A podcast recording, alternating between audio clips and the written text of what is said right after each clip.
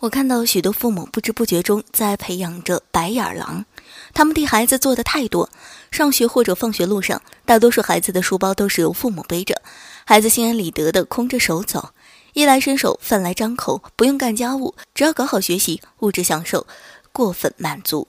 许多小学生有了自己的手机和电脑，这些都是在帮助孩子的受之无愧感。今天他认为你应该为他背书包、买手机。明天他就会认为你应该为他找工作、买房子、买车子。如果某天你给不了他想要的，他就要心生怨恨了。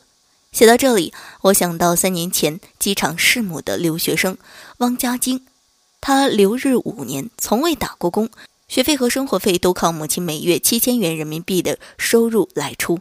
母亲四处举债，实在拿不出钱，他竟在机场捅了前来接机的母亲九刀。二十四岁的青年本应自立，靠自己打工解决留学费用，但他心安理得地享受着母亲含辛茹苦提供的温室生活。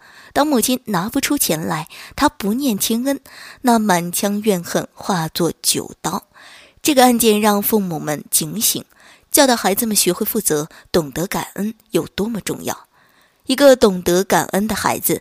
他会感激别人替他所做的一切，珍惜他得到的一切，觉得拥有眼前的一切既快乐又幸福。